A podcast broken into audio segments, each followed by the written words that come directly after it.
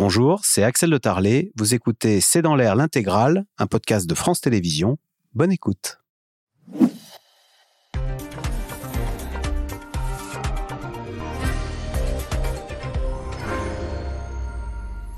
Bonsoir, soyez les bienvenus dans C'est dans l'air. Trois chiffres pour poser le cadre de cette émission. 4, 6 et 14. Ça n'est pas le loto, loin de là.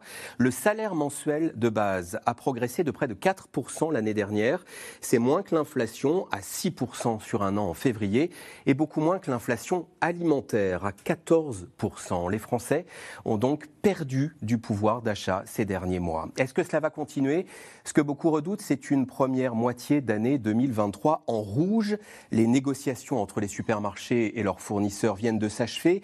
Elles se traduiront nécessairement et progressivement par de nouvelles hausses de prix. Ça, c'est pour l'alimentaire, qui n'est qu'une partie de l'inflation. Qu'en sera-t-il pour les autres postes? Transport, énergie, services Cela divise les économistes. Ce qui est certain, c'est que pour les ménages les plus pauvres, particulièrement touchés par la hausse de l'alimentaire, les temps sont durs, voire très durs. La hausse du nombre de bénéficiaires au resto du cœur, par exemple, en atteste. Alors les modes de consommation sont en train de changer. En bon français, le low cost, le hard discount gagne du terrain pour atténuer les effets de l'inflation. Inflation, est-ce que cela va craquer? C'est le titre de notre émission ce soir. J'attends vos questions. SMS, Internet, réseaux sociaux. Quatre invités pour y répondre. Pascal Ebel, vous êtes directrice associée chez Seaways, spécialiste des questions de consommation. Citons votre dernière enquête, Trend Shaker, octobre 2022, sur les tendances de consommation. Olivia Detroya, journaliste au Figaro, en charge des questions de la grande distribution. Euh, vous êtes derrière le dossier négociation entre distributeurs et industries coulisses d'un bras de fer impitoyable, c'était mercredi dans le Figaro. Flavien Neuvy, économiste, directeur de l'Observatoire CTLM. Votre dernière étude a pour titre Du choix contraint à l'achat malin, chacun son low cost. C'est une étude réalisée dans 15 pays européens. Et puis Anne-Sophie Alsif, chef économiste à BDO France, cabinet de conseil. Pascal Ebel, 14% d'inflation sur un an au rayon alimentaire selon l'INSEE en janvier. Cela a des effets franchement alarmants selon vos données. Oui, tout à fait. On voit qu'il y a les deux tiers des Français qui déclarent dans les enquêtes ne pas avoir suffisamment à manger, ou suffisamment par rapport à ce qu'ils souhaitent. C'est énorme. On n'était qu'à 50% en 2019. Et ça touche particulièrement, au moins dans l'enquête, les jeunes. C'est 83% des 18-24 ans qui disent ne pas avoir suffisamment à manger pour ce qu'ils souhaitent ou ce dont ils ont besoin. Et donc ça touche vraiment des parties de la population qui ne sont pas que les plus modestes. C'est ça qui finalement est nouveau dans cette crise, hein. c'est que finalement comme on a eu une inflation sur l'énergie qui a touché les zones rurales, là l'inflation sur l'alimentation qui aujourd'hui est plus élevée que l'inflation sur l'énergie va toucher les familles en fait. Hein. Et dans l'aide alimentaire, euh, on le voit, plus 20%, et c'est les familles avec des enfants, donc des gens qui finalement avant n'allaient pas dans l'aide alimentaire, qui sont obligés d'y aller. C'est assez dégradant et donc il y a euh, vraiment un sujet très difficile euh, en ce moment. Alors la question, euh, Olivia Détroyer, est-ce que ce n'est qu'un début? Les négociations viennent de s'achever dans la grande distribution. On estime que la hausse sera de 10 à 12% À quel délai? Comment ça va se passer entre le moment de la fin des négociations et le moment où ça, ça apparaîtra dans les linéaires, dans les, dans les supermarchés? Effectivement, les négociations commerciales sont terminées le 1er mars à minuit. Bon, il reste encore quelques contrats à terminer, mais l'essentiel, l'essentiel des des accords ont été faits. On a beaucoup parlé de Mars rouge, euh, avec l'idée que du jour au lendemain, on allait euh, se prendre un mur d'inflation euh, de 10, oui, autour de 10 à 12% comme vous l'avez dit, plus probablement, on va avoir un étalement progressif euh, de ces hausses euh, de prix, euh, mars, avril, mai, juin, jusqu'à l'été. D'ailleurs, Michel-Édouard Leclerc l'a encore dit hier, l'idée va être de voir comment on attend le plus possible pour limiter la répercussion de ces hausses de prix en, rayon. Mais bon an, mal an, on restera sur des hausses de prix au final de 25% sur 18 mois dans les rayons alimentaires, ce qui est du jamais vu. rappelons que la dernière crise inflationniste, était celle de 2008, après la crise des, subprimes, on était plutôt sur de l'inflation alimentaire de l'ordre de 5 à 6 Donc on est au-delà. On est largement au-delà. Euh, il va falloir déstocker aussi avant que les, prix des nouveaux produits euh, arrivent en rayon, ce qui explique que ça se fasse euh, progressivement. Exactement. Les distributeurs ont encore, et les industriels aussi, des produits en stock, ce qui va expliquer cet effet retard de l'application des nouveaux tarifs qui normalement entrent en vigueur au 1er mars, mais qui se sentiront en rayon plutôt dans les prochaines semaines. Elles ont été particulièrement difficiles, ces négociations? Elles ont été particulièrement particulièrement difficile. Alors on le sait, ça fait plusieurs années que je suis les négociations commerciales. C'est jamais facile. Voilà, c'est jamais facile. On sait que la France a cette particularité d'avoir des relations très tendues entre les enseignes de la, grande distribution et leurs fournisseurs. Euh, j'avais un industriel qui m'expliquait encore que la France avait la, la pire relation commerciale au monde et que cette année l'inflation n'a pas arrangé les choses. Donc ça a été très compliqué à la fois dans les boxes de négociation, mais aussi on l'a beaucoup vu euh, sur la scène médiatique, les, euh, voilà, les allées du, du Parlement. Euh, ça a été vraiment un sujet qui a mobilisé toute la filière alimentaire ces 3-4 derniers mois. Pire relation commerciale au monde, dit Olivia Détroya. Est-ce qu'on a un élément d'explication qui explique cela en France? Pourquoi c'est plus tendu, plus crispé en France qu'ailleurs? Après tout, les, les facteurs qui sont à l'œuvre en France le sont dans d'autres pays.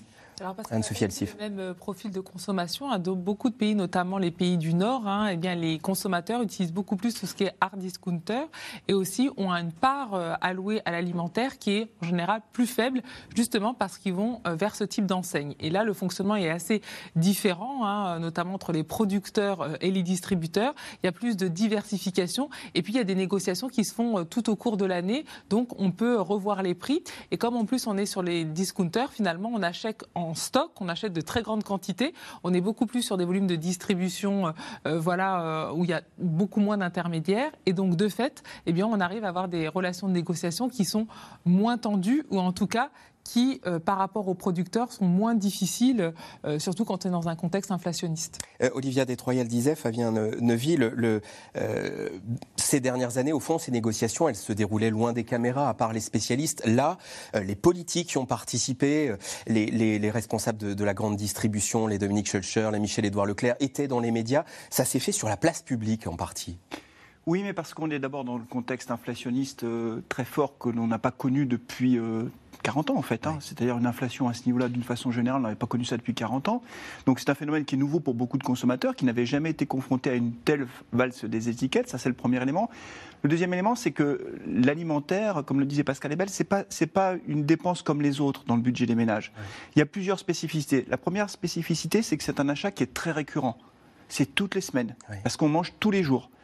Euh, quand vous avez une hausse des prix, par exemple, des, véhicules, des voitures neuves ou, des voitures d'occasion, c'est le cas, on le constate, il y a une forte augmentation des prix, mais vous n'achetez pas une voiture tous les jours. Et si vous ne voulez pas acheter de voiture, vous en avez une, vous pouvez décaler votre achat. Euh, il faut manger tous les jours. Donc c'est un achat qui est très récurrent, c'est la première spécificité. Le deuxième point, c'est que ça pèse lourd dans le budget des ménages.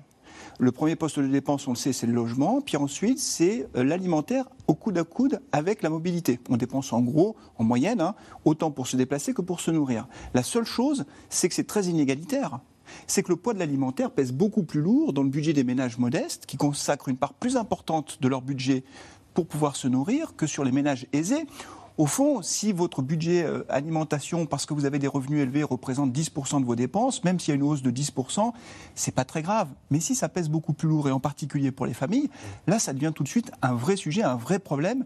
Et on le voit bien. Alors, effectivement, vous l'avez dit, les restos du cœur, les banques alimentaires, mais il y a un autre indicateur. Les restos du cœur, plus 22% de bénéfices. Absolument.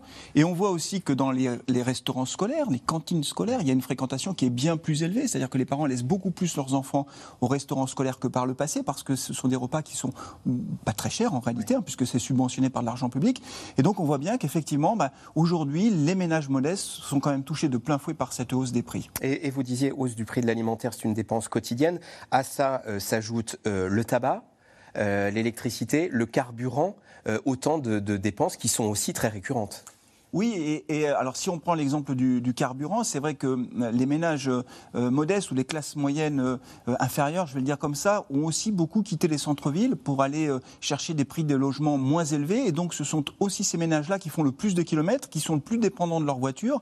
Et c'est un peu la double peine en quelque sorte. C'est vrai que quand on regarde les dépenses liées au carburant, les dépenses alimentaires, les dépenses d'énergie qui augmentent, bah forcément ça met beaucoup de ménages en difficulté. Alors les dernières nouvelles, euh, comment se présentent les évolutions des prix euh, dans les semaines à venir? Les dernières informations, elles sont rassemblées par Walid Berissoul et Adrien Guillotot. Cela fait des mois que la grande distribution en fait des tartines. Ne laissons pas l'inflation vous priver des produits du quotidien. Partout, vous trouverez un commerçant U qui agit pour votre pouvoir d'achat. On a bloqué les prix de 100 produits essentiels du quotidien. C'est ça le défi anti-inflation. Mais l'inflation alimentaire galope toujours plus vite et risque d'accélérer encore plus fort. La négociation annuelle avec les industriels s'est achevée mercredi soir et a débouché sur une nouvelle hausse des prix de 10%. Au total, depuis deux ans, le prix du caddie moyen a augmenté de 25%. D'où la crainte qu'en ce mois de mars, le portefeuille des Français bascule dans le rouge. Il ne doit pas y avoir et n'y aura pas de mars rouge. Je réfute cette expression, qui est une expression qui fait peur aux Français. Et pour ce qui est des prix alimentaires et des produits alimentaires, qui, je le sais, sont une source d'inquiétude, d'angoisse pour des millions de nos compatriotes, eh bien, il faut que distributeurs et gros industriels s'engagent. Industriels et distributeurs engagés surtout dans un bras de fer où chacun s'accuse de faire monter les prix. Les patrons des hyper investissent les médias pour dénoncer des hausses de tarifs délirantes demandées par les industriels, accusés de faire des profits sur le dos d'une crise qui risque de durer. Il va y avoir un pic d'inflation euh, qui va euh, avril, mai, juin. Euh, après, on voit bien que tous les marchés de matières premières sont en train de se retourner. Et donc, je pense qu'on va reconvoquer les industriels quand les marchés seront retournés mhm. pour exiger de des baisses. Parce qu'un prix qui augmente en France, avez-vous remarqué, il descend jamais. Autant les choses étaient très justifiées tout au long de l'année dernière face aux hausses après la guerre de matières premières, autant cette année, je pense qu'il y a une recherche d'effet d'aubaine de la part d'un certain nombre d'acteurs, euh, très clairement. Et je donc profiter quoi de, la guerre pour euh, augmenter ses profits? En partie, je, je le dis ce matin. Taxés d'opacité, les industriels répliquent en détaillant la composition de ce qu'ils font sortir de leurs usines le coût du carton a réellement euh, explosé, le couvercle. L'aluminium est aussi un des matériaux qui a le plus augmenté récemment. Vous avez à l'intérieur à nouveau le lait qui a pris 25% et vous avez un pot en verre. Donc un pack comme ça, il était à 2,10 euros à peu près euh, en 2022, il va passer à 2,30 euros en 2023. Alors, que peut faire l'État? Le patron de Bercy donne aux grandes surfaces jusqu'au 15 mars pour faire baisser les prix. L'opposition dénonce déjà une sorte de méthode couée. Bruno Le Maire fait semblant d'agir. Au lieu de quémander un geste auprès de la grande distribution, de nombreuses mesures peuvent être prises par l'État pour protéger le pouvoir d'achat des Français. Sur les denrées alimentaires, l'exécutif exclut pour l'instant toute forme de quoi qu'il en coûte, à l'inverse du chèque énergie ou des aides sur les carburants. Alors ces derniers jours, le gouvernement a ressorti son panier anti-inflation. C'est pas la seule solution, soyons très clairs, Thomas Soto. Tout ce qui compte, c'est que à la caisse, l'addition soit moins salée pour nos compatriotes et que les distributeurs, comme les Français, comme l'État qui a pris sa part, prennent une part de l'effort qu'on demande. Mais ce matin, la patronne du premier syndicat agricole français a enterré cette idée. On en a discuté et il n'adviendra pas. D'accord. Ah, ça, c'est ce que vous nous dites ce matin. Vous avez eu cette assurance de Bercy. Il n'y aura pas de panier anti-inflation. Il n'y aura pas de panier anti-inflation. Nous, nous prenons depuis le début un chèque alimentaire en direction des plus précaires. Et voilà comment s'invite l'inflation dans un agenda social déjà très chargé. À trois jours d'une nouvelle mobilisation contre la réforme des retraites, où se pose aussi la question du pouvoir d'achat. Faisons le lien avec cette euh, mobilisation euh, du 7 mars. Pascal Ebel, euh, Dominique Schelcher dit par exemple les politiques n'ont pas pris la mesure de la gravité de la situation. J'ai en tête les chiffres que vous nous donniez au tout début de l'émission. Est-ce que vous êtes d'accord avec ça? Il n'y a pas de prise de mesure de la gravité de la situation? Oui, ce qu'on voit, c'est qu'on veut plus de tout, tout, tout qu'on veut plus de rien donner. Et finalement, c'est embêtant puisque finalement on a donné pour le carburant. Oui. Mais là, sur l'alimentation, on n'est pas prêt à aider directement les consommateurs. C'est qu'il y a eu des aides, notamment il y a eu de pour les industries agroalimentaires qui ont été annoncées hier euh, par Bruno Le Maire. Mais finalement, euh, on, voit que le quoi qu'il en coûte pour euh, du carburant, alors que c'était polluant, n'est pas, il n'y a, pas d'équivalent pour l'alimentation. On a l'impression que finalement, les politiques ne se rendent pas compte ne vont pas faire leurs courses et ne se rendent pas compte des hausses de prix, alors que de plus en plus de catégories de population le voient aujourd'hui. Euh, euh, question d'Alain, parce que jusqu'à quand, au fond, l'inflation euh, Question ou réflexion. Et dire qu'Olivier Véran avait dit l'été dernier, nous sommes au pic de l'inflation. S'était-il moqué de nous? Anne-Sophie Alcis, ce pic de l'inflation, on, en entend parler depuis un an et puis il arrive jamais. Alors, déjà, en effet, pour répondre à l'aspect pourquoi il y a moins d'aide sur l'alimentaire, là aussi, il faut faire bien comprendre, cette année, on attend un ralentissement de la hausse des prix. C'est ça l'inflation. Mais c'est-à-dire que les prix vont continuer d'augmenter, sauf qu'ils vont, ils vont augmenter un rythme moins soutenu. Et dans cette contribution, hein, ces postes d'inflation, à plus de 65%, c'est l'énergie. 15%, c'est l'alimentaire. Donc pourquoi le gouvernement a tout mis sur l'énergie? Parce que si vous voulez faire baisser vos taux d'inflation générale, c'est beaucoup plus l'énergie qui aura un impact que l'alimentaire. Donc c'est vrai que les efforts financiers ont été concentré là-dessus. Le pic, alors normalement, euh, il, était il était derrière nous parce que c'est vrai qu'on a eu la guerre en Ukraine l'année dernière et maintenant on est surtout sur une situation de continuité, donc on anticipe plus. On pense qu'il va y avoir une baisse du taux d'inflation généralisée, attention, pas l'alimentaire, mais généralisée. Là, on est autour de 6. Exactement. À la fin, au début du, deuxième trimestre, hein, euh, on, devra avoir une baisse. Pourquoi? Parce qu'on a deux éléments qui vont être très significatifs. Un, c'est le ralentissement de la croissance mondiale. Ça veut dire qu'il y aura moins de demandes. Et donc, dès que vous avez moins de demandes, vous avez une baisse de l'énergie. Et comme on l'a dit, c'est ce qui explique le plus qu'on ait une hausse de l'inflation. Donc si ce poste énergétique baisse, bah, notre inflation généralisée va baisser. Et l'autre élément, c'est quand même la hausse des taux d'intérêt hein, que la Banque centrale euh, européenne a commencé, les États-Unis euh, avant nous. Et là aussi, ça va avoir un, un, impact sur le taux global. Mais c'est vrai qu'avant de voir ça euh, concrètement, parce qu'on l'a dit, l'alimentaire, c'est tous les jours, et eh bien forcément, dans ces postes qui vont continuer à alimenter cette inflation, donc qui va rester, qui va exister, les prix vont continuer d'augmenter, l'alimentaire va être un moteur. Et, du coup, l'inflation générale, on l'anticipe à combien euh, Vous dites à part ça va commencer à, ralentir à partir du deuxième trimestre. On, estime à combien, par exemple, à la fin juin? Alors, euh, dans la prévision, on est plutôt en annualisé, donc on serait plutôt autour de 4-4,5% cette année en annualisé, avec donc des taux qui vont rester élevés au moins jusqu'au mois de juin, et ensuite décélérer, où on espère passer en effet euh, sous les 4%. Mais voilà, tout dépendra de la, du ralentissement de la croissance mondiale, mais qui est attendu cette année. Parenthèse, cette idée qu'un peu d'inflation, c'est bon, mais pas trop. Expliquez-nous. Alors oui, le problème, c'est que depuis la crise de 2008, eh bien, on n'avait plus d'inflation. Les banques centrales ont créé énormément de monnaie, et normalement, c'est vrai que dans la théorie économique classique, bah, plus vous créez de la monnaie, si vous n'avez pas l'activité économique en face, bah, ça crée de l'inflation. Et c'est vrai que depuis 2008, bah, on a créé, créé, et ça n'a pas, pas, causé d'inflation, et les banques centrales ont continué d'avoir des taux bas, et on en a tous profité. Hein. Votre crédit immobilier à 1% à 20 ans, on était très contents, mais ce n'était pas normal économiquement. Donc on a une première phase d'ose de l'inflation avec le Covid. Donc on avait par exemple en 2021 ben, un taux d'inflation à 1,6%, donc on était inférieur au fameux 2%, qui est le taux reconnu au sein de la zone euro euh, d'inflation qu'il faut avoir, mais qui est contenu. Donc la cible... Il faut l'avoir pour qu'au fond quoi? La machine économique tourne correctement? Alors pourquoi? Parce que vous avez un taux de croissance, donc vous avez de la création de richesse, et donc c'est tout à fait normal que les prix augmente par rapport à cette création de richesse. Le problème, c'est qu'il ne faut pas que ça augmente trop. Et le problème qu'on a eu surtout euh, euh, en Europe, c'est que cette inflation, elle est importée. C'est de l'énergie, euh, c'est de l'alimentaire. Donc, si vous voulez, ce n'est pas lié, on va dire, à une surchauffe de taux d'emploi, de création de richesse. C'est juste importé. Et donc, ce qu'on attend, c'est qu'avec ce ralentissement de la croissance qu'on va avoir cette année, hein, on a parlé du risque de récession qui s'éloigne, mais on aura moins de croissance, et eh bien forcément, il y a tout de suite un impact sur l'inflation. On referme cette parenthèse de théorie économique, mais intéressante. On en vient aux, aux réponses qu'on peut apporter à l'inflation. Juste, on entendait Dominique Schulcher, Olivia Détroya dire il y a des effets d'aubaine, il y a des profiteurs de la crise, pour le dire euh, de manière très directe. Euh, alors c'est une petite musique qu'on entend beaucoup monter depuis l'été dernier, au moment où l'inflation alimentaire a commencé vraiment à se voir euh, dans, les rayons.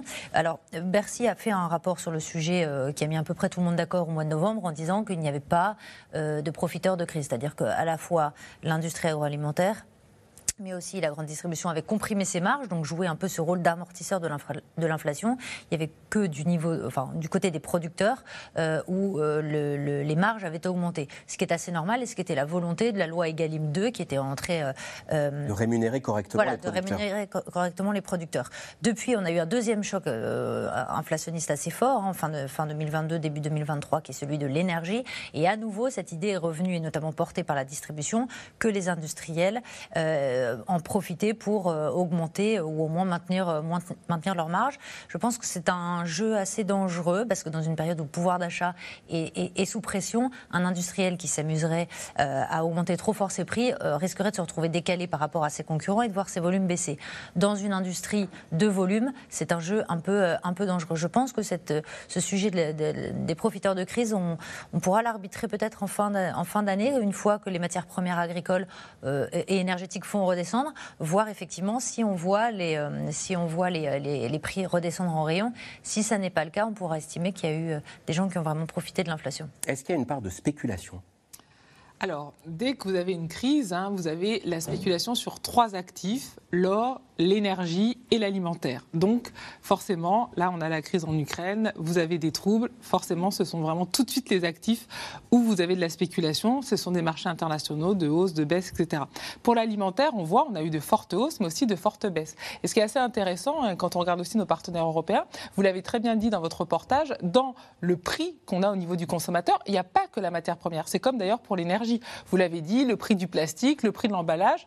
Et c'est vrai que c'est assez intéressant de se dire, bah, quid de la transition écologique Pourquoi euh, on ne diminue pas aussi tous ces emballages ou tous ces plastiques hein, qui expliquent souvent pour quelques pourcents le prix qui fait qu'on a une inflation aussi élevée. Par exemple, vous dans les, pays du Nord, hein, tout ce qui est package, notamment d'eau euh, minérale, c'est en verre avec des consignes. Donc là déjà, quand vous avez une très forte hausse du plastique, bah, vous pouvez limiter certaines hausses. Donc là, c'est vrai que c'est quelque chose, euh, on est très arc-bouté, on va dire, sur le prix euh, de, de, finalité, alors que beaucoup de pays se sont aussi interrogés sur toute la chaîne de valeur en disant, bah voilà, il y a des choses qu'on ne fait pas, il y a des choses qu'on ne fait plus, on emballe différemment, c'est-à-dire qu'on va essayer de tuer un petit peu tous les coûts subsidiaires. Et pour l'alimentaire, on en a beaucoup, notamment en termes de plastique, d'énergie, d'emballage, tout, ce qui est au-delà de la matière première. Mais ça répond qu'en partie à ma, question. Vous disiez trois postes de spéculation potentielle, énergie hors alimentation. Sur l'alimentation, il y en a eu ou il n'y en a pas eu? Alors, euh, au niveau de la, crise en Ukraine, quand ça a été euh, euh, annoncé, il y en a eu, puisque sur les marchés internationaux, il y a ce qu'on appelle des acheteurs qui se disent attention, il y a la crise, l'Ukraine produit telle ou telle denrée, je vais en acheter énormément, et puis quand les prix seront au plus haut et qu'il y aura de la pénurie, je eh bien là, je revends. Donc là, en effet. Flavien Neuvy sur cette question Oui, alors, votre reportage le montre bien. En fait, euh, la, montée de l'inflation a été assez progressive. D'ailleurs, les prix de l'énergie avaient commencé à augmenter avant même la guerre en Ukraine, qui a été un facteur accélérateur.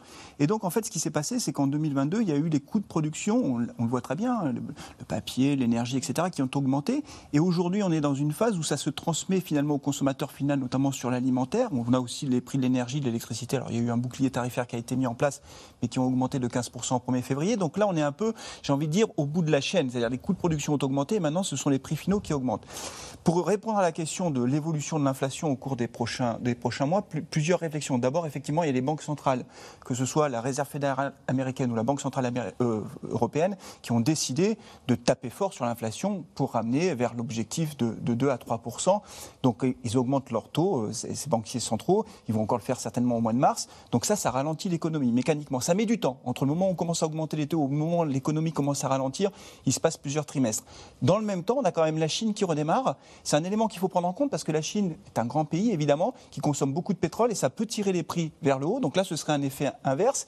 Et après, enfin, dernier point, pour savoir si on a une spirale inflationniste qui s'installe durablement, c'est la fameuse boucle salaire-prix. Euh, vous évoquiez tout à l'heure la hausse des salaires euh, en France. Inférieur au taux d'inflation. Voilà, inférieur au taux d'inflation. Pour l'instant, en France et en Europe, on ne constate pas de, boucle salaire-prix, ce qui laisse penser quand même qu'on pourrait avoir un pic d'inflation euh, en milieu d'année. C'est ce qui est anticipé d'une façon générale. Comment limiter la hausse Pascal Ebel, est-ce que le panier inflation, alors Christiane Lambert nous dit que, que c'est fini, c'est réglé, il n'y en aura pas. Est-ce que c'était une bonne piste? Est-ce qu'il y a des, des, des, bonnes pistes, des bonnes solutions pour, pour limiter l'inflation, au moins de l'alimentaire? On peut en effet regarder ce qui s'est fait dans d'autres pays. Euh, c'est vrai que la France, disons-le quand même, c'est qu'en 2022, on avait l'inflation alimentaire la plus faible. Donc on a l'impression qu'aujourd'hui, on a pris du retard et qu'on rattrape ce qu'on n'a pas pu faire passer. Donc il y a plusieurs solutions. On a des solutions en effet de zéro TVA. On pourrait mettre une TVA à zéro sur les fruits, sur les légumes. Les Ça se pratique ailleurs? Oui, l'Espagne l'a fait sur les produits de base, c'est-à-dire qu'on le fait sur le pain, sur euh, l'huile d'olive dans ces pays-là. On peut faire des paniers, mais c'est vrai qu'en Grèce, par exemple, il y a un panier, mais au lieu d'avoir 10 euh, produits, 50 produits, c'est beaucoup plus. C'est-à-dire que là, il faut se mettre d'accord, en effet, avec des, distributeurs qui doivent jouer le jeu. Et évidemment, on a un petit peu peur que s'il n'y a que 4-5 produits, il y ait des pénuries ensuite, parce que tout le monde va acheter ces produits-là. Et puis, en effet, on va financer finalement euh, des produits qui seront achetés par des gens qui ont les moyens et qui auraient pu euh, peut-être payer un peu plus cher. Donc, c'est vrai que de ne pas choisir de faire des mesures ciblées, comme ça avait été proposé par le président de la République, il avait quand même annoncé ce chèque alimentaire qui n'est jamais venu. On sait qu'il n'est jamais venu parce que finalement, on ne veut pas financer, subventionner des produits importés. Et en, effet, du coup, on prend des mesures en disant il faut au moins importer. 50% des fruits et légumes sont importés. Il y a eu un plan présenté cette semaine, voilà. Présenté au mm. salon d'agriculture.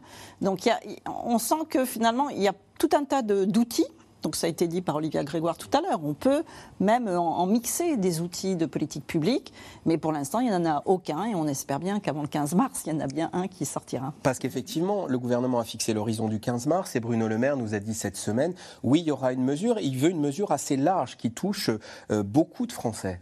Il veut une mesure assez large. Et effectivement, sur le panier inflation, on voyait que c'était une mesure peut-être un peu cosmétique, qui était là plutôt pour rassurer les Français que pour vraiment faire baisser l'inflation dans les rayons alimentaires. le, panier anti-inflation, c'était une cinquantaine de produits. Dans un hypermarché où il y a 60 euh, 000 ou 80 000 références, il faut euh, ouvrir l'œil pour les trouver. Mmh. Euh, sur, donc, effectivement, ce, panier anti-inflation a du mal à convaincre, et notamment les, les distributeurs, qui par ailleurs avaient déjà pris, eux, des mesures hein, sur des prix, des prix bloqués pendant un certain nombre de. qui ne sont pas que des mesures cosmétiques qui étaient qui ne sont pas des mesures cosmétiques et qui ont été faites, qui ont été prises sur la durée. Donc il y avait déjà, il y avait déjà une, une, attitude proactive des distributeurs euh, là-dessus. Maintenant, la difficulté euh, du gouvernement, qui est vraiment euh, gêné aux entournures sur ces questions de pouvoir d'achat, c'est de voir comment trouver des mesures larges pour limiter la hausse des prix, mais aussi sans que ça pèse sur le, la, chaîne, enfin le maillon, le, maillon amont de, de, la chaîne alimentaire, sur les, sur les producteurs évidemment. Ils veulent pas toucher à la loi Egalim pour le coup qui marche plutôt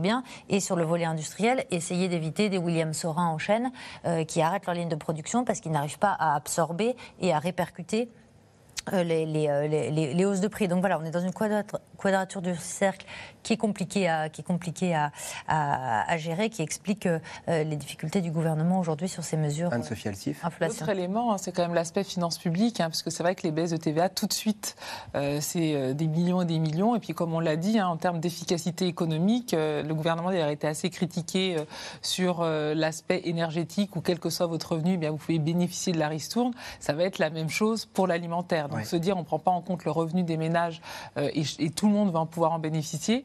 En termes de finances publiques, ça va être coûteux. Et en termes d'efficacité économique, euh, comme vous l'avez dit au début, bah, en fonction de votre revenu, ça n'a pas le, même impact. Et on voit que plus vous avez en effet de revenus, plus la part alimentaire euh, est faible.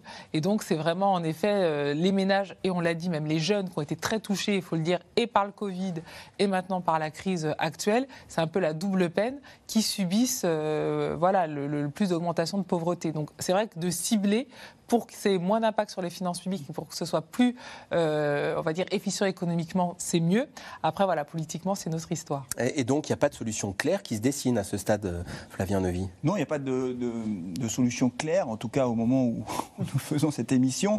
Ce qui est sûr, c'est qu'il y a, c'est très rare qu'il y ait un consensus chez les économistes, mais globalement, il y a un sujet qui fait à peu près consensus, c'est qu'effectivement, les mesures d'aide publique doivent être, ciblées, et notamment quand on apporte des aides, et que à partir de là, effectivement, dire euh, on met une TVA à zéro, par exemple, ça touche tout le monde, y compris les ménages qui n'en ont pas besoin. Et on l'a vu également sur la, baisse des prix des carburants, ça a permis à tout le monde de, faire baisser le coût du, du plein de carburant. Alors tout le monde est content, évidemment, mais la réalité, c'est que tout le monde n'a pas les mêmes problèmes financiers et que les mesures ciblées sont économiquement et financièrement, parce que la question des finances publiques se pose. Hein. Je rappelle que cette année, le, budget de l'État, va, enfin le déficit public va coûter 51 milliards d'euros. Hein. On était à 38 euh, mmh. l'année dernière, donc les taux augmentent, donc euh, la dette française coûte de plus en plus cher, et donc la question des finances publiques se pose, et donc cibler les aides auprès des ménages qui en ont le plus besoin me paraît être quelque chose de plutôt très intelligent et nécessaire. On a posé un constat assez alarmant sur l'effet de la hausse de prix pour beaucoup de Français. Euh, on voit qu'une euh, solution claire a du mal à se dessiner. Euh, question toute simple, cette émission s'appelle Est-ce que ça va craquer? Est-ce que vous êtes inquiet? Est-ce que vous vous dites oui, ça peut générer des tensions importantes, des manifestations importantes? Pascal est belle. Oui, je crois qu'on l'a vu dans les dernières manifestations. Les petites villes le disent. On a vu des gens qui n'avaient pas l'habitude de manifester donc des jeunes aussi qui sont euh, mobilisés pour cette réforme de la retraite qui ne les concerne pas tout de suite. Mmh. Donc on sent qu'en effet, il y a un mélange des genres, c'est-à-dire que les gens ne vont pas aller dans la rue euh, mardi prochain que pour euh, les retraites. Ils vont y aller aussi à cause de ce sujet de l'inflation, puisqu'ils ne voient rien arriver. Et en fait, on voit quand même qu'il y a de plus en plus de gens qui vous en parlent autour de, autour de nous, hein, qui nous disent je vois bien que je m'en sors moins bien. Donc en, effet, et puis après, ça peut quand même avoir des effets sur d'autres postes. Donc tout le monde doit être alerté, parce que si euh, on ne peut plus payer son alimentation, évidemment, on va se restreindre et le pouvoir d'achat va baisser au premier trimestre. Donc ça va avoir des impacts sur le secteur des loisirs, sur le secteur de l'automobile, on voit bien que ça ne redémarre pas tant que ça. Donc c'est aussi un effet de chaîne quand on a un pouvoir d'achat qui, diminue. Anne-Sophie Alsif L'autre élément, c'est que c'est vrai que l'année dernière, on a vraiment eu cette politique budgétaire voilà, très accommodante. Hein. L'État fait beaucoup, beaucoup de chèques, beaucoup plus que dans les autres pays européens. Et donc même si on a une baisse du pouvoir d'achat, et eh ben finalement, donc qui a été quand même très ressenti surtout au niveau de l'énergie, on s'en est un peu mieux sorti que les autres. Là, c'est vrai que cette année, le problème, c'est qu'on a beaucoup moins de croissance. L'année dernière, on avait encore le sparadrap post-Covid et euh, les milliards qui déferlaient. Là, on l'a moins. Hein. Si on arrive à 0,6-0,7% de croissance cette année, on est très loin des plus euh, de 2,6% de l'année dernière. Donc, on a moins de croissance, moins d'activité économique. Donc, concrètement, même si les chiffres de l'emploi restent bons, ça veut dire qu'il y a moins de richesse qui, euh, qui est créée. Donc, ça, ça a vraiment un impact. Plus des aides qui vont être moins importantes, parce qu'on l'a dit, hein, au niveau des finances publiques, il faut commencer à faire attention. Bah, en fait, c'est vrai que le vrai ressenti de la crise, la France va plus le ressentir cette année que l'année dernière par rapport à nos partenaires européens. Et alors, justement, par rapport aux partenaires européens, dans ce rapport euh, entre inflation et croissance que vous décriviez, on est, plus, on est situé comment? Alors, nos partenaires, il y en a beaucoup qui sont, enfin, beaucoup qui sont en récession. Hein. C'était le risque qu'on avait pour la France. Et là encore, on passe entre les gouttes. Normalement, on ne devrait pas l'être. L'Allemagne devrait être en récession. L'Italie, quasiment. Le Royaume-Uni, même s'ils sont plus dans l'Union européenne, sont en récession. Donc, ça va plus mal en termes de croissance économique. Par contre, comme eux, ils ont eu beaucoup moins d'aide sur leur pouvoir d'achat l'année dernière, bah, si vous voulez, ce qu'on sent aujourd'hui, maintenant cette année, eux l'ont déjà senti depuis euh, des mois. Donc je ne dirais pas qu'on s'habitue, mais en tout cas, ces questions-là sont moins, euh, moins, moins, prégnantes dans les autres pays. Eux, c'est vraiment le problème de la récession, parce que là, après, si vous commencez à rentrer en récession, vous avez des problèmes sur le marché de l'emploi, et là, vous avez vraiment une spirale compliquée. Alors dans ce contexte, une nouvelle chaîne a ouvert son premier magasin cette semaine en France, à Alès, dans le Gard. Elle s'appelle Tout Juste et s'est fixée euh, pour objectif d'ouvrir plusieurs dizaines de magasins d'ici à la fin de l'année avec un modèle bien particulier. Portrait de l'homme qui porte ce modèle avec Juliette Perrault et Ilana Azenko. Derrière son air décontracté, Fabrice Gerbert est un homme très occupé. Des heures entières à sillonner les routes de France. Des milliers de kilomètres avalés. C'est un peu votre deuxième maison, la voiture, en ce moment C'est ma deuxième maison, puisque aujourd'hui, je ne sais plus vraiment où j'habite. Euh, j'ai passé, je pense, plus de nuits euh, à l'hôtel euh, depuis ces quelques temps que chez moi à la maison. Depuis un an et demi, cet entrepreneur va chercher les producteurs les uns après les autres pour les convaincre de rejoindre son projet. Un nouveau modèle de supermarché qui fonctionne en vente directe, sans intermédiaire. Premier rendez-vous de la matinée chez Philippe Castagnier. Bonjour. L'accueil est cordial, mais l'affaire n'est pas gagnée. Gerbert. Déjà, je ne sais pas ce que vous vous cherchez, ce que moi je vais pouvoir vous proposer. Fabrice Gerbert a environ une heure pour gagner la confiance du producteur. Argument principal, lui prend une marge plus faible par rapport à celle de la grande distribution traditionnelle. Démonstration à l'appui sur le prix d'une salade. Sur la saison d'été, on tourne en général autour entre 50 et 60 centimes. Entre 50 et 60 centimes. Donc si nous demain on prend un engagement d'avoir ce produit chez nous à 90 centimes, c'est quelque chose qui peut vous aller ou? Ah, ben oui, oui. On n'est pas à 1,20€, donc c'est ah ce qui vous plaît. Et effectivement, le principe séduit. Car pour Philippe Castagnier, comme beaucoup d'autres, s'assurer un revenu correct est devenu de plus en plus difficile. C'est beaucoup plus compliqué, il y, a moins de, il y a moins de demandes, il y a plus de contraintes, il y a plus de, il y a plus de charges comme tout le monde. Hein. La méthode, elle aussi, fait son effet. Fabrice Gerbert, calepin en main, joue la carte du commercial, à l'ancienne. Donc on a Batavia Chaîne blonde, chaîne brune. Oui, tomate Tomate. Vous faites des jus aussi, je vois. C'est le collègue du Vigal. Oui. Et on peut le rencontrer Et le miel, il vient d'où On a l'impression que c'est un modèle qui revient de loin, un peu de. Ah, ça vient d'où euh Oui. Bah, c'est un modèle qui, qui revient des, des, marchés, c'est un modèle qui revient d'il y, y, a 30 ans ou 40 ans en arrière. Et on manque de communication aujourd'hui entre nous. Euh, tout est fait euh, par ordinateur. Moi, je suis resté très papier, très, très, vieille France peut-être, mais au moins là-dessus, je, je, sais comment je fonctionne, ça me permet de relire, et puis ça, ça plante pas. Et ça vous parle ce qu'il dit, Monsieur Gervais? Oui, ah oui. Oui, mais c'est comme. C'est un peu le, monde agricole. Hein. C'est le monde de la terre. Le monde de la terre fonctionne comme ça. Et... oui, c'était le monde un peu d'avant, quoi. C'est le monde d'avant. À bientôt. Un modèle à contre-courant de celui de la grande distribution traditionnelle que Fabrice Gerbert connaît très bien. Pendant des années, il y a travaillé. Chez Leclerc, Super U, Aldi, jusqu'au déclic qui a tout fait basculer. J'ai déchanté puisque euh, la proximité que j'avais avec mes fournisseurs, la négociation qui était une négociation commerciale a été remplacée par une négociation juridique. Euh, et ça, je ne pouvais pas l'admettre. Des négociations où le fournisseur, selon lui, finit toujours perdant. Retour au concret du terrain donc. Fabrice Gerbert nous emmène dans l'un de ses futurs magasins qui a ouvert depuis. Une cinquantaine devrait voir le jour dans toute la France d'ici la fin de l'année. Et ça a sacrément changé. Hein Vraiment, euh, super bon boulot de fait. Mais si l'entrepreneur mise sur le local et des prix plus bas qu'ailleurs, il sait aussi qu'il sera difficile de se passer de certaines marques très prisées des consommateurs. Alors pour avoir les incontournables en rayon, il a une solution. Des circuits parallèles. Rien de plus légal, il suffit juste de les connaître. La grande distribution prend des engagements avec les industriels sur des volumes. Ces volumes aujourd'hui ne sont pas toujours respectés et quand les volumes ne sont pas respectés, vous avez des spécialistes qui sont là pour revendre ces surplus de production. Un nouvel acteur dans un secteur encore très fermé.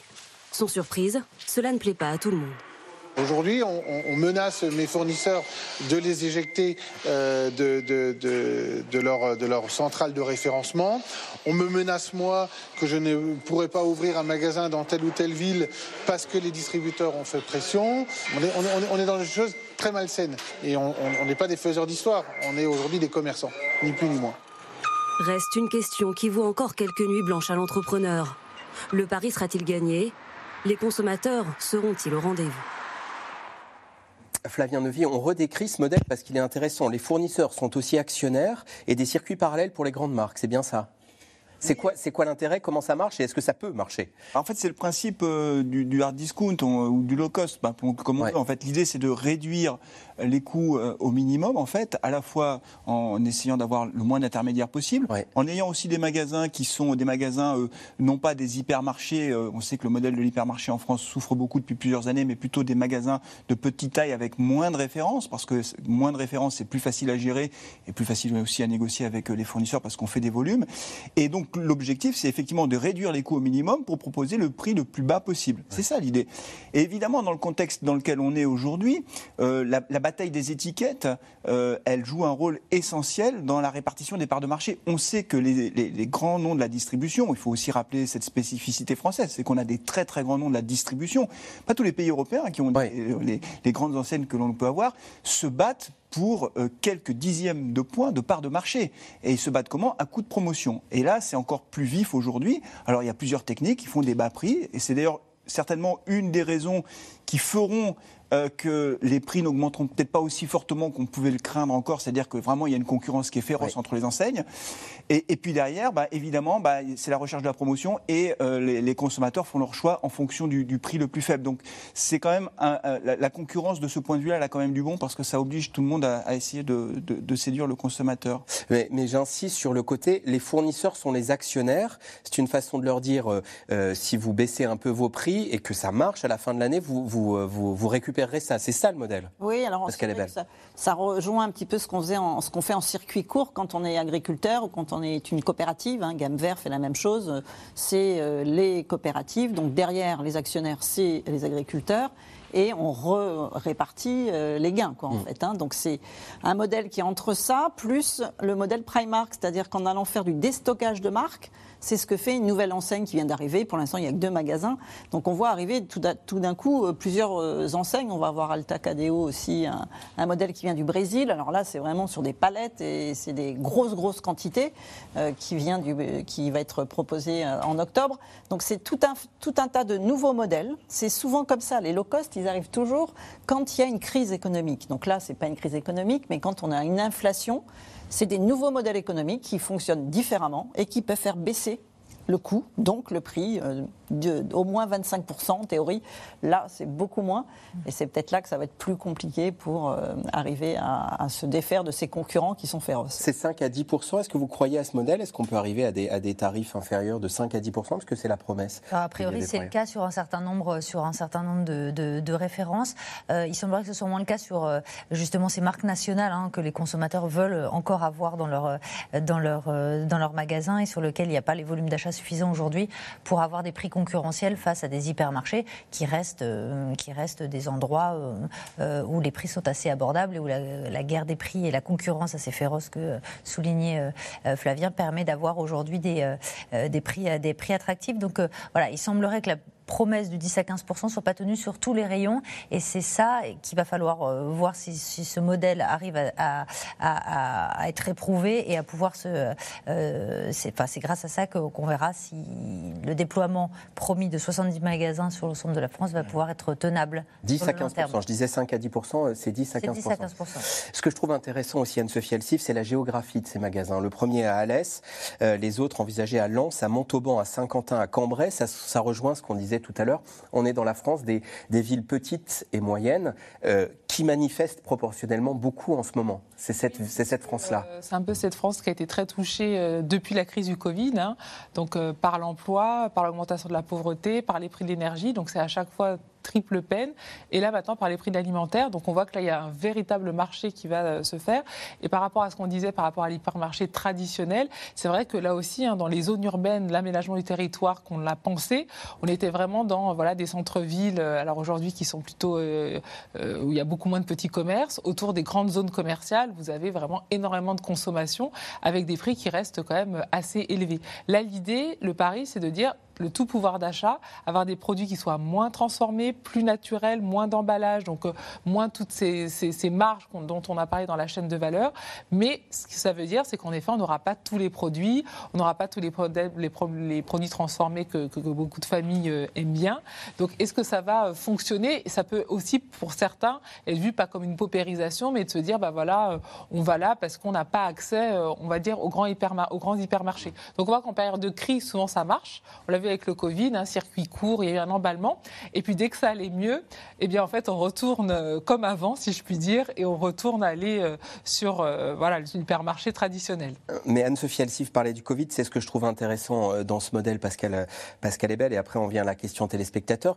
il nous dit le, fondateur pendant le Covid, on a trouvé des solutions et du coup je me suis inspiré de ça. Donc là aussi, comme dans le monde du travail, il y a un effet Covid. On invente à la faveur de la crise, on invente de nouvelles solutions. Oui, alors c'est vraiment le Covid a, changé beaucoup, beaucoup de choses. Hein. Donc que ce soit le fait que d'ailleurs il y ait de plus en plus de monde dans les petites villes, puisqu'il y, a un mouvement euh, de migration des, très grands centres urbains vers euh, des petites villes, euh, vers des communes rurales.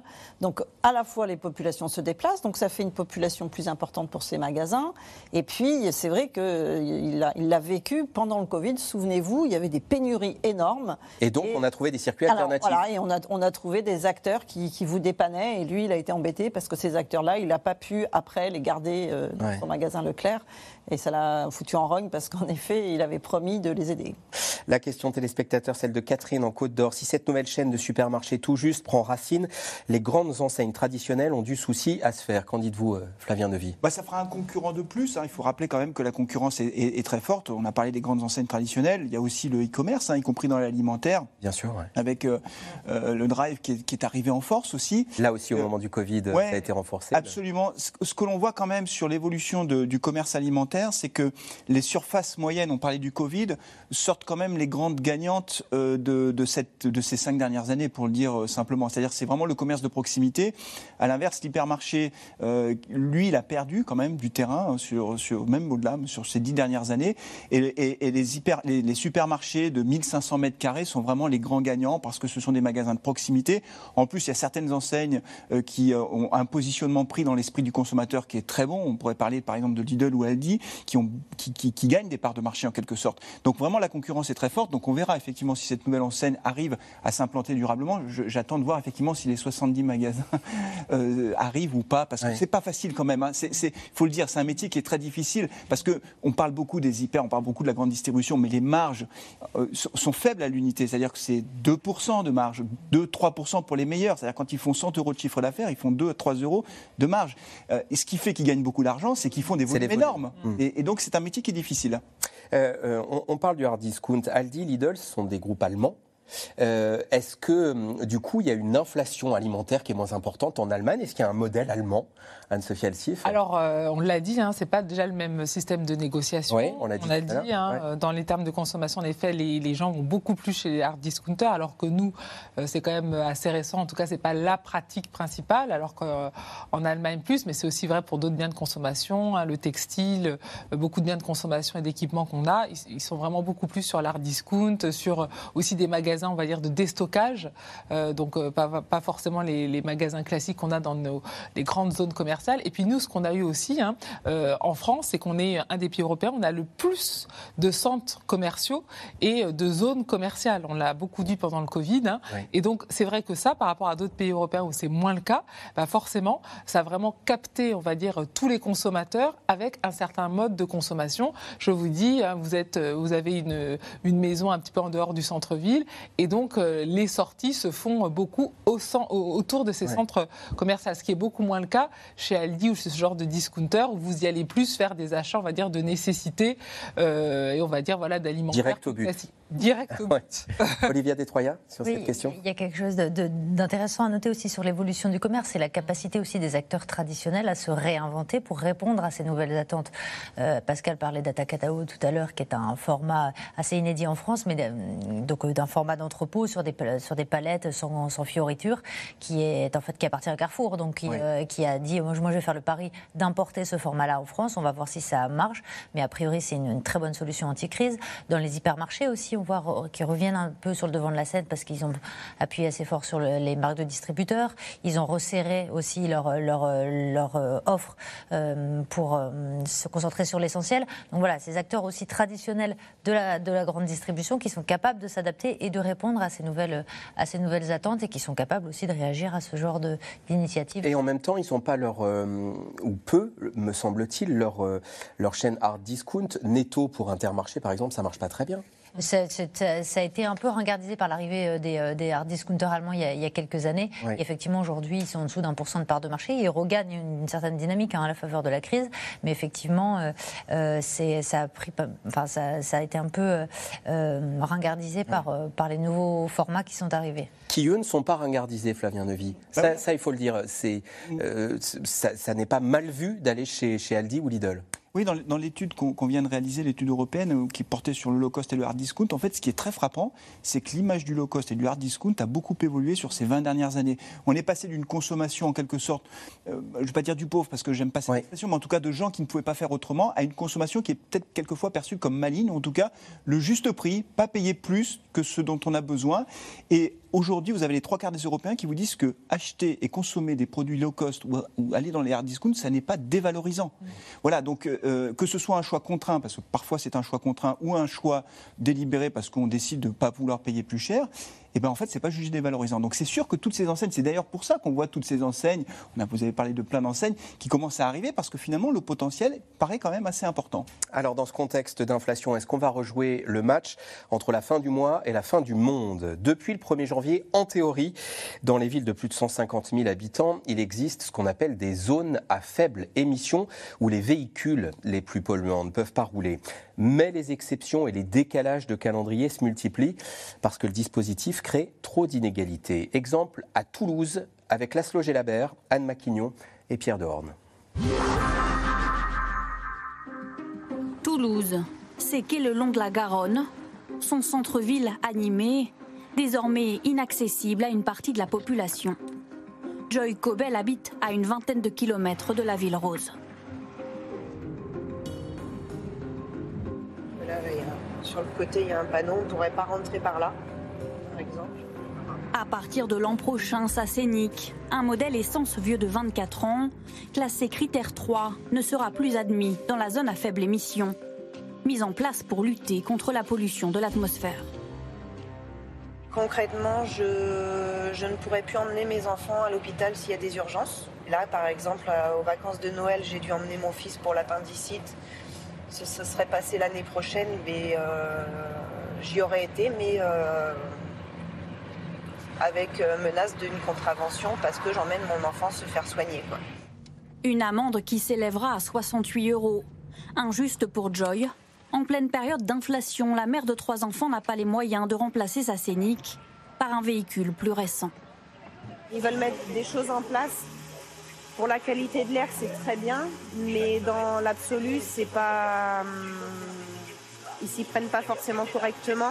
Euh, je me sens exclue parce que, encore une fois, j'aurais pas les moyens de prendre une nouvelle voiture, de. Euh, puis même les transports en commun, ça devient très vite compliqué avec trois enfants.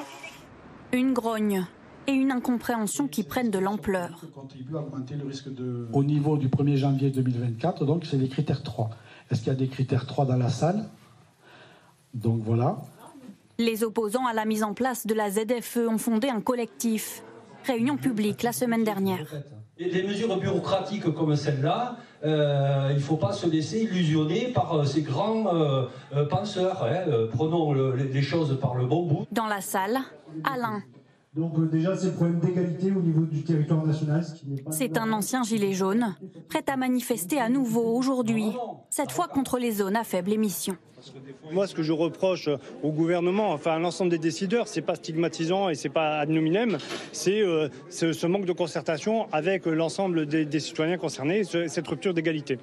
Jean-Pierre Bataille, un des cofondateurs du collectif, réclame justement plus de justice sociale. Tous les villages autour, c'est 40% de voitures qui sont concernées. Les gens, effectivement, sont euh, un peu perdus par tout ce qui leur tombe aujourd'hui dessus.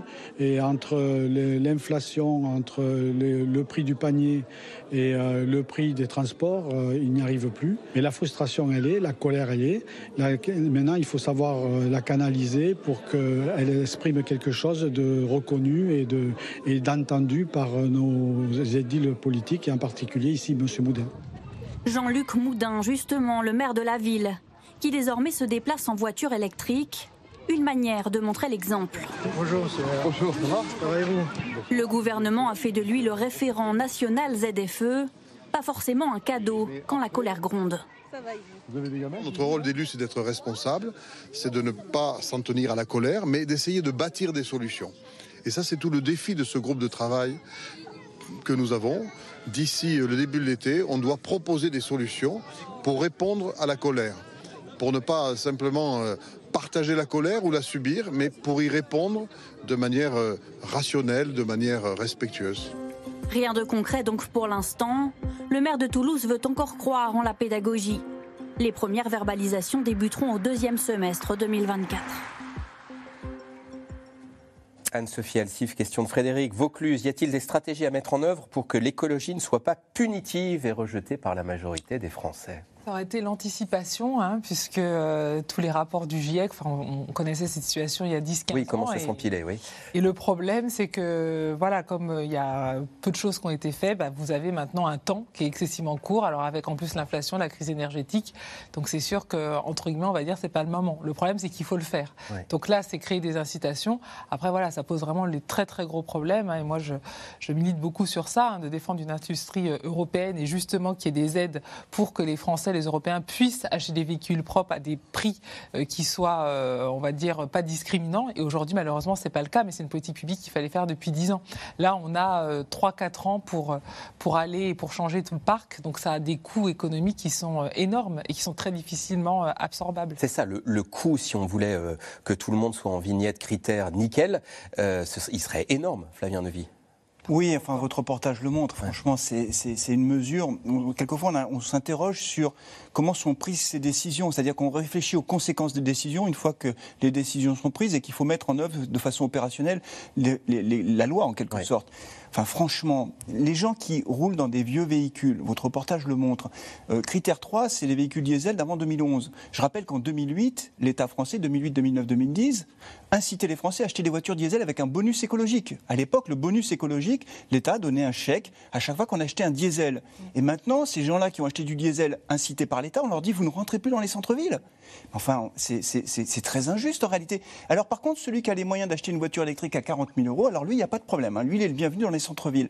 Mais enfin, une voiture qui coûte, euh, une voiture familiale, je ne parle pas d'une petite voiture, mais on l'a vu dans votre reportage, une voiture familiale électrique, c'est 35 000 euros, 40 000 euros. Imaginons que les métropoles concernées disent Ah, on va accompagner, on va aider les gens à changer de voiture, on va acheter une voiture électrique. Ils vont mettre, mettons, une prime de 1000 euros en place, les collectivités locales, en plus des aides d'État. 1000 euros sur une voiture. S'il y a 300 000 voitures concernées, pour une métropole, c'est 300 millions d'euros. C'est impossible financièrement, ça ne marche pas. Et 1000 euros, une voiture qui passe qui passe de 35 000 à 34 000 euros. Ça change pas grand-chose. La, dame qu'on a vue dans le reportage, elle ne peut pas se la payer non plus, la voiture à 34 000 euros. Donc en fait, on est face à un mur. Et là, d'un seul coup, on voit que les collectivités concernées ont la main qui tremble. Alors elles reculent les échéances en disant bah non, finalement, ce n'est pas le 1er janvier 2024, ce sera 2025, etc. Parce qu'effectivement, c'est insoluble. Comment vont faire les gens? On n'a pas la réponse à ça. Comment vont faire les gens Pascal est belle. Alors il faut quand même noter qu'il y a des inégalités puisqu'il y a bien un bonus pour les voitures électriques et 40% des bonus est utilisé par les plus riches. C'est-à-dire que ceux qui en ont profité, ce sont les plus riches. Mais disons quand même que en fait, les ZFE, ça a été mis en place non pas pour la partie carbone, hein, mais bien pour des raisons sanitaires. Oui. C'est parce qu'il y, y a 40 000 décès par an liées aux maladies respiratoires, contre 3000 seulement, en accident de la route, quoi, en fait. Donc, euh, les gens, elle l'a dit, la, dame l'a dit, elle l'a compris, ça, mais il faudrait peut-être le répéter, c'est que les bronchiolites, les, asthmatiques, c'est quand même lié à cette pollution. Donc, et, en fait, c'est parce qu'on est très en retard par rapport aux normes européennes, en fait. Hein. Et en effet, quand on regarde rien que les réseaux de vélos, on est le pays, le dernier pays d'Europe aussi. C'est-à-dire qu'il n'y a pas que la voiture. Et ce qui manque, et à Toulouse, évidemment, c'est tout à l'intérieur de la rocade. À Toulouse, il y a beaucoup, beaucoup d'embouteillages. Il n'y a aucune solution. Donc, en fait, c'est qu'il faut commencer par refaire la ville et, en effet, mettre des voies de vélo, puisqu'on sait que 47% des déplacements pour aller au travail c'est moins de 10 km qu'on pourrait faire autrement. Donc il y a vraiment beaucoup de choses à faire, mais évidemment, ça passe d'abord par euh, de l'aménagement. Je vois que ce sujet des EDFE vous, vous, motive tous. Un mot chacun, Flavien Neuvy, Anne-Sophie Alsif et puis Olivia Détroyage. En 30 secondes, un mot, parce que c'est plutôt une bonne nouvelle, on n'en parle pas souvent, mais quand on regarde les chiffres du ministère de la Transition écologique, parce qu'effectivement, c'est une mesure pour la qualité de l'air qui est une question de santé publique importante. Sur ces 20 dernières années, les émissions polluantes en France ont beaucoup reculé. Vous pouvez, c'est les, les, chiffres du ministère de la Transition écologique, vous les trouvez sur Internet, c'est très facile.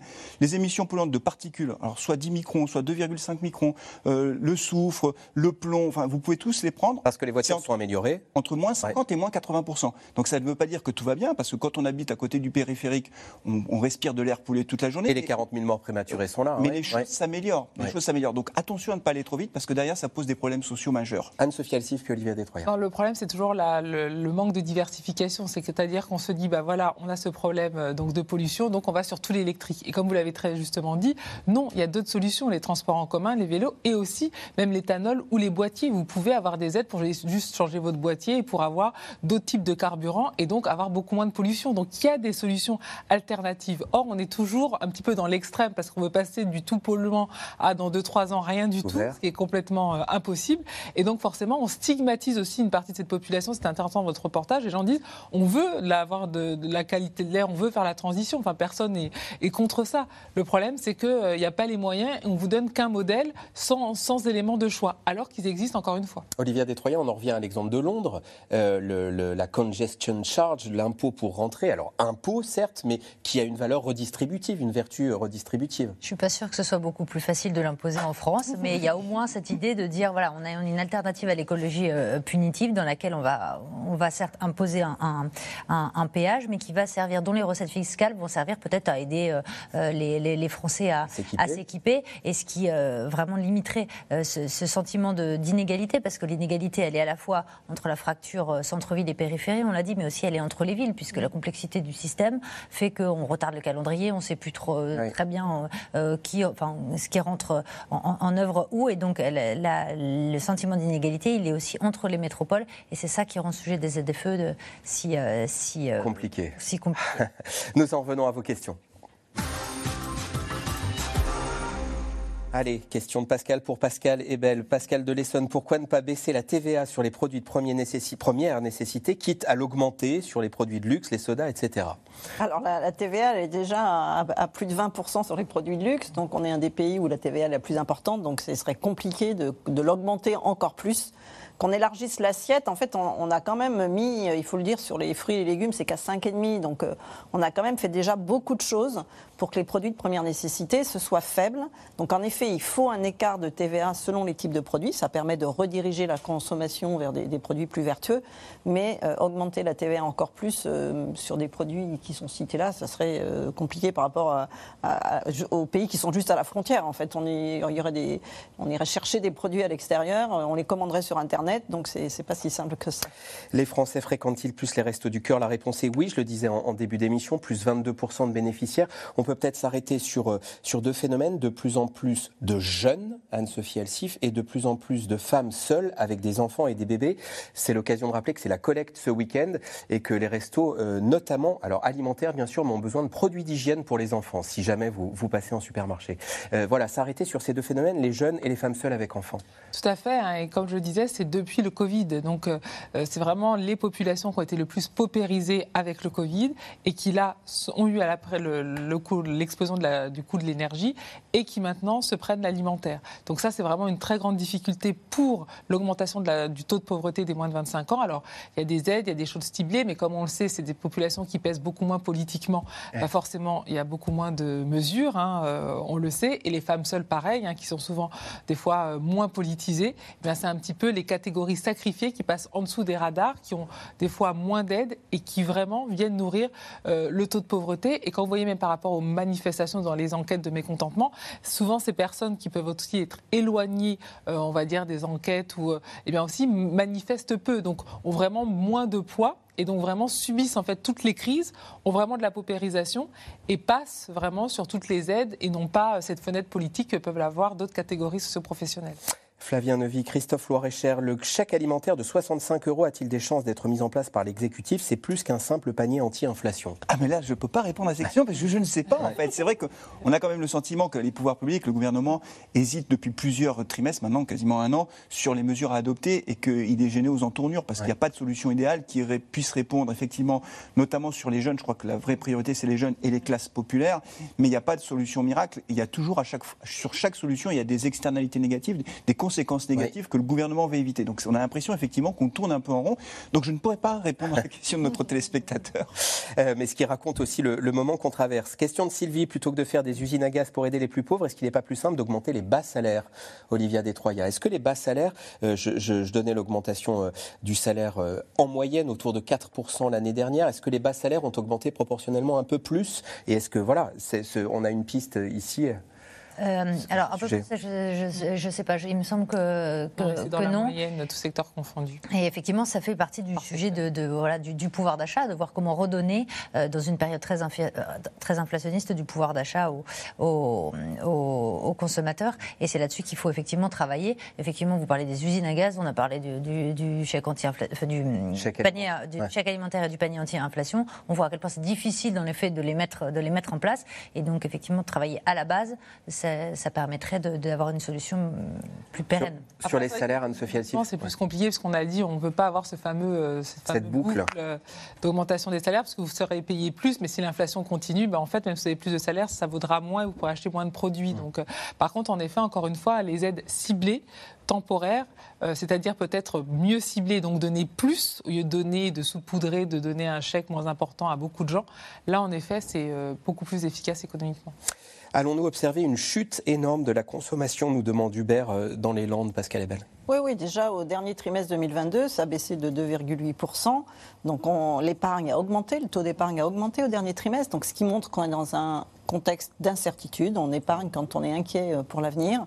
Donc oui, a déjà sur l'alimentation, moins 4,5 hein, euh, dans l'année 2022. C'est que les gens arrivent à manger moins en fait, hein, ou changent de régime alimentaire et, ça va dans le sens d'une diminution. Il y a des secteurs qui sont déjà touchés, l'habillement euh, qui diminue, on l'a vu avec toutes les, oui, les faillites, les, unes après les, autres. des, des magasins donc oui, il y aura, euh, on dit que peut-être, alors d'ailleurs, euh, la, grande, la grande distribution a misé sur ça en disant les gens iront moins au restaurant, ils mettront plus dans l'alimentation, dans la grande distribution. Mais voilà, il y, a des secteurs qui, en effet, vont diminuer. C'est pour ça que je dis que ça va avoir un, impact sur les autres secteurs. Donc il faut que tout le monde se mobilise. Ce qu'on voit aussi, c'est qu'ils gaspillent beaucoup moins. C'est la raison de la baisse de volume en grande surface. Elle est aussi liée au fait que les gens font attention à ce qu'ils achètent et que là où ils ne finissaient pas forcément leur tranche de jambon ou leur paquet de jambon, ils vont, ils vont jusqu'au bout. Et on le voit dans l'alimentaire, on le voit dans le non alimentaire avec la seconde main. Oui. Aussi, on parlait des nouveaux modes de consommation et des nouveaux concepts. La seconde main et les plateformes de seconde main, aujourd'hui, c'est dans le top 5 des euh, sites e-commerce les plus consultés et les plus utilisés en France. C'est dire à quel point euh, euh cet anti-gaspi est devenu euh, une habitude dans le, quotidien des Français. Flavien Neuvy, sur cette question Oui, c'est exactement ça. L'économie circulaire est aussi une grande gagnante, si je puis dire. Je pas, on ne peut pas, parler de gagnant, mais en tout cas, l'économie circulaire, le marché de la seconde main, les, les gens sont actif, réactif. Il ne reste pas les bras ballants. Les, Françaises et les Français essaient de trouver des solutions. Le marché de la seconde main, c'est j'achète des produits d'occasion pour les payer moins cher, mais je vends aussi des produits dont j'ai plus l'usage. Et on voit que ça se développe extrêmement fortement. Donc la réponse à la crise, elle n'est pas uniquement sur la recherche du bas prix, elle est euh, multi-critères, si je puis dire. Il y a de multiples solutions. Et l'économie circulaire qui se développe beaucoup sera certainement une réponse qu'on verra encore croître au cours des prochaines années. Et dans la série des contradictions de notre époque, la question d'Alain, comment croire qu'un nouvel acteur, on a, on a passé ce reportage sur tout juste, comment croire qu'un nouvel acteur avec des prix cassés dans l'alimentaire puisse proposer des bons produits Parce qu'il y a aussi une recherche de qualité. Euh, voilà, comment, comment on arbitre ça? Est-ce que euh, bas prix veut dire forcément mauvaise qualité? Non, pas toujours, pas toujours, mais les consommateurs sont très attentifs à ça, hein, parce qu'on a des consommateurs qui sont des consommateurs experts. Ce qui est très, très intéressant, c'est que en fonction de leur achat, ils peuvent faire des arbitrages très différents. C'est-à-dire que sur tel type de produit, ils vont rechercher le prix bas, et sur tel type de produit, au contraire, ils vont chercher à se faire plaisir et donc mettre un peu plus d'argent. Et c'est le même consommateur. Donc on ne peut plus mettre les, gens dans des cases, en fait. ils ont, des, comportements qui sont très spécifiques en fonction du moment, en fonction du produit acheté. Mais c'est vrai que le prix bas, euh, si ça se traduit par une moindre qualité, en général, les consommateurs, euh, ça, ne dure pas très longtemps, ça marche pas très longtemps. Pascal Ebel, sur cette question, sur cet arbitrage prix et qualité Alors c'est vrai qu'en fait, il n'y a, pas du tout de lien. Hein. Ça a été montré notamment dans l'alimentaire, avec l'arrivée des hard discounters, ça a été étudié par l'ANSES. Il n'y a pas de différence de qualité, parce que même, euh, notamment chez Aldi et Lidl, c'est des produits allemands qui avaient une qualité qui pouvait même être meilleure que les autres. Donc il n'y a pas de risque en allant dans ces magasins-là d'avoir une qualité alimentaire. D'abord, il y a des réglementations très fortes, donc euh, c'est la même, la même qualité. Allez, il nous reste une trentaine de secondes, Anne-Sophie Elsif. La dernière pour vous, pour faire la synthèse. Est-ce qu'avril et mai risquent d'être pires que les semaines que nous venons de vivre? Alors, euh, normalement, non, globalement. Après, dans l'alimentaire, les hausses vont continuer. Voilà, parce que le, résultat des négociations se met, se met en place progressivement. Merci à tous les quatre d'avoir participé à cette émission. C'est fini pour ce soir, c'est dans l'air. C'est Caroline Roux qui vous retrouvera lundi. Je vous souhaite un très bon week-end.